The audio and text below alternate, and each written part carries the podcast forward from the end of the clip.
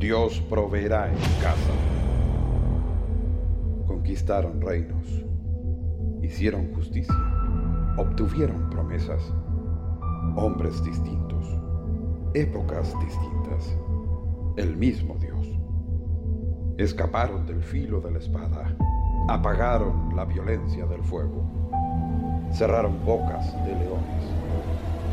Siendo débiles, fueron hechos fuertes, perseguidos, quemados, aserrados. No, no les importó nada. Héroes de la fe.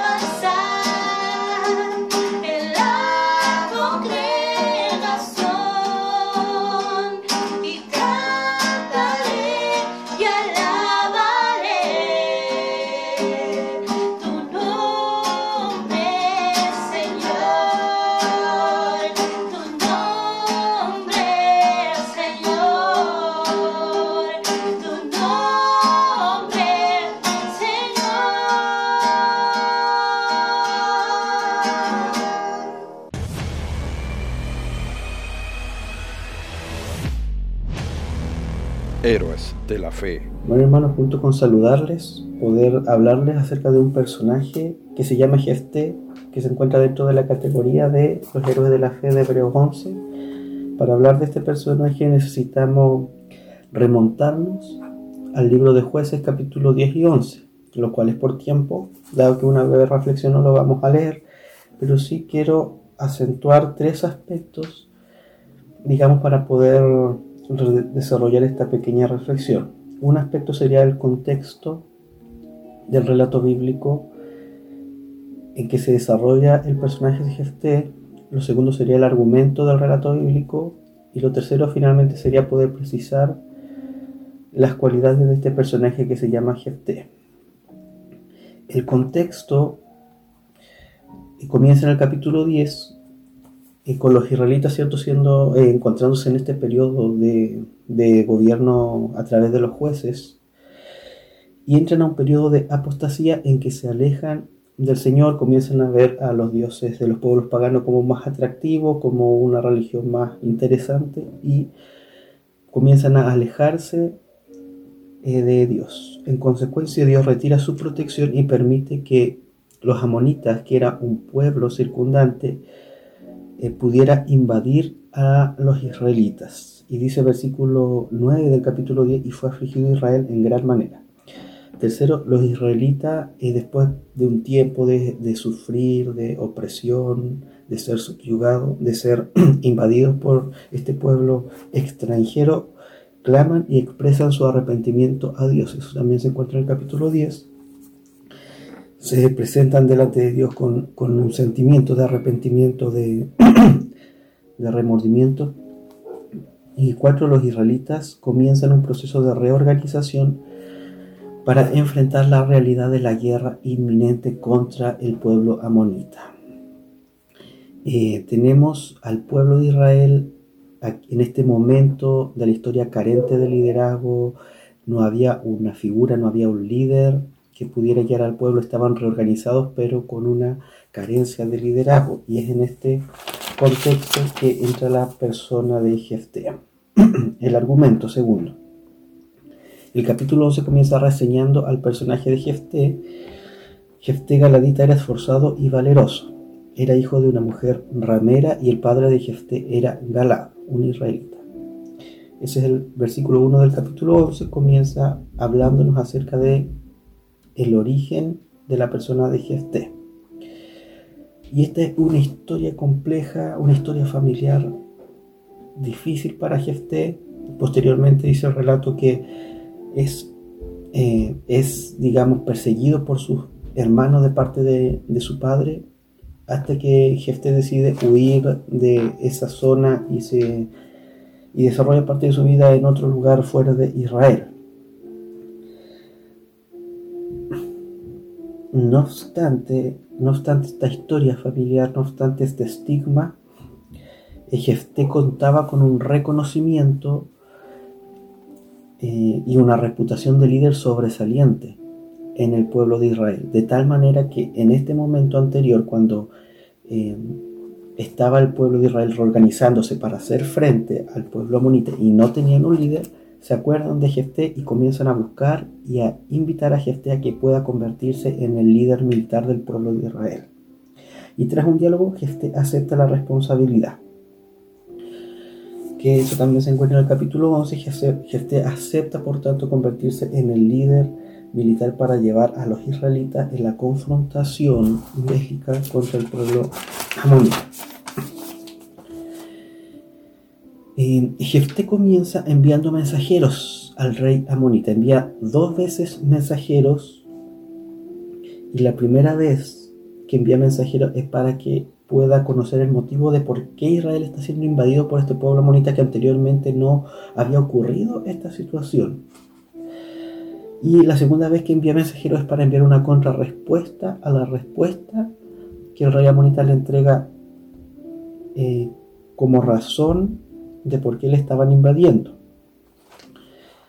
Bueno, la razón era que eh, el rey amonita reclamaba los territorios en que se ubicaban los israelitas como, como propios históricamente. O sea, era recuperar unas tierras que alguna vez en el pasado le pertenecieron al reino amonita. Por otro lado, la contrarrespuesta de Jefté se formula en torno a un total desacuerdo bueno, Jefté aquí relata un poco, esto es 14 eh, versículos del capítulo 11, cómo el pueblo de Israel llegó a esa zona geográfica a establecerse. Y la historia que Jefté manda a explicar a través de su mensajero dice que en el pasado los israelitas eran un pueblo nómada que andaban eh, divagando por diferentes lugares hasta que llegan a esta zona geográfica que está en ese momento gobernada por no el pueblo amonita, sino el pueblo amorreo, que es otro pueblo extranjero. El pueblo amorreo ve a los israelitas como una amenaza y decide atacarlos. Es decir, no es el pueblo de Israel en ese momento histórico el que comienza la batalla, sino el pueblo amonita. Perdón, el pueblo amorreo.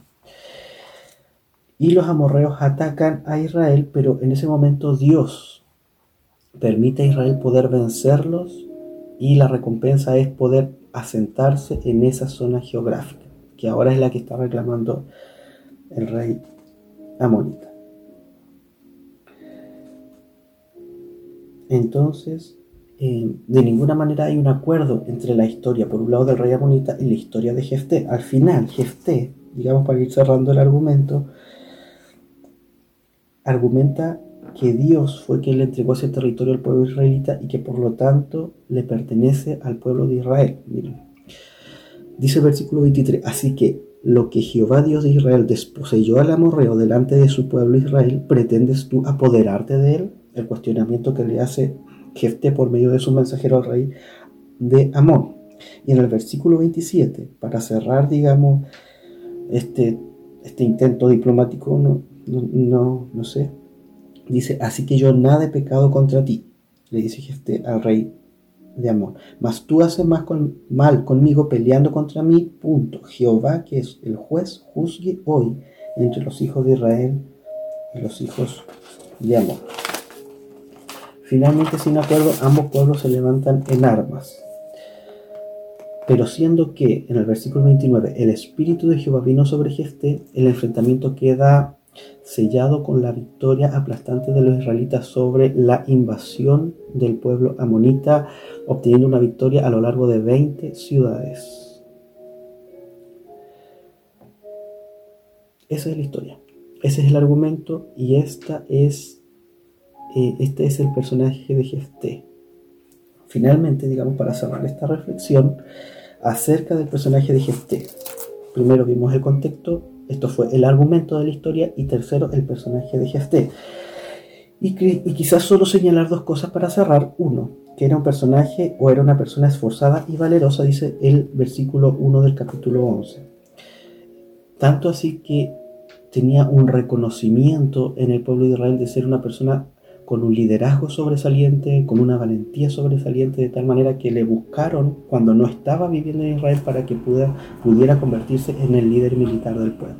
Y segundo, y lo más importante, referente a este estudio acerca de los héroes de la fe, es que Jefté efectivamente demuestra una fe y confianza en Dios que queda evidenciada en su forma de interpretar la historia, atribuyendo a Dios las victorias y expansión de los eh, territorios de Israel.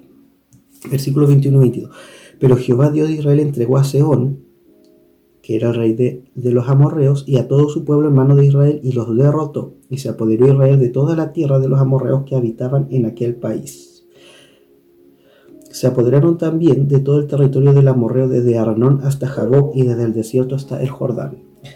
Lo primero que dice este es, Dios nos entregó esta zona geográfica en el pasado a Israel. Y después finalmente dice, así que yo nada he pecado contra ti, mas tú haces mal conmigo peleando contra mí. Jehová que es juez, juzgue hoy entre los hijos de Israel y los hijos de Amón. Y nuevamente vuelve a recalcar Jefte que es Dios el juez, el que toma la decisión, el que va a determinar eh, cuál va a ser el destino, cuál va a ser el final de esta disputa en que se encontraban en ese momento.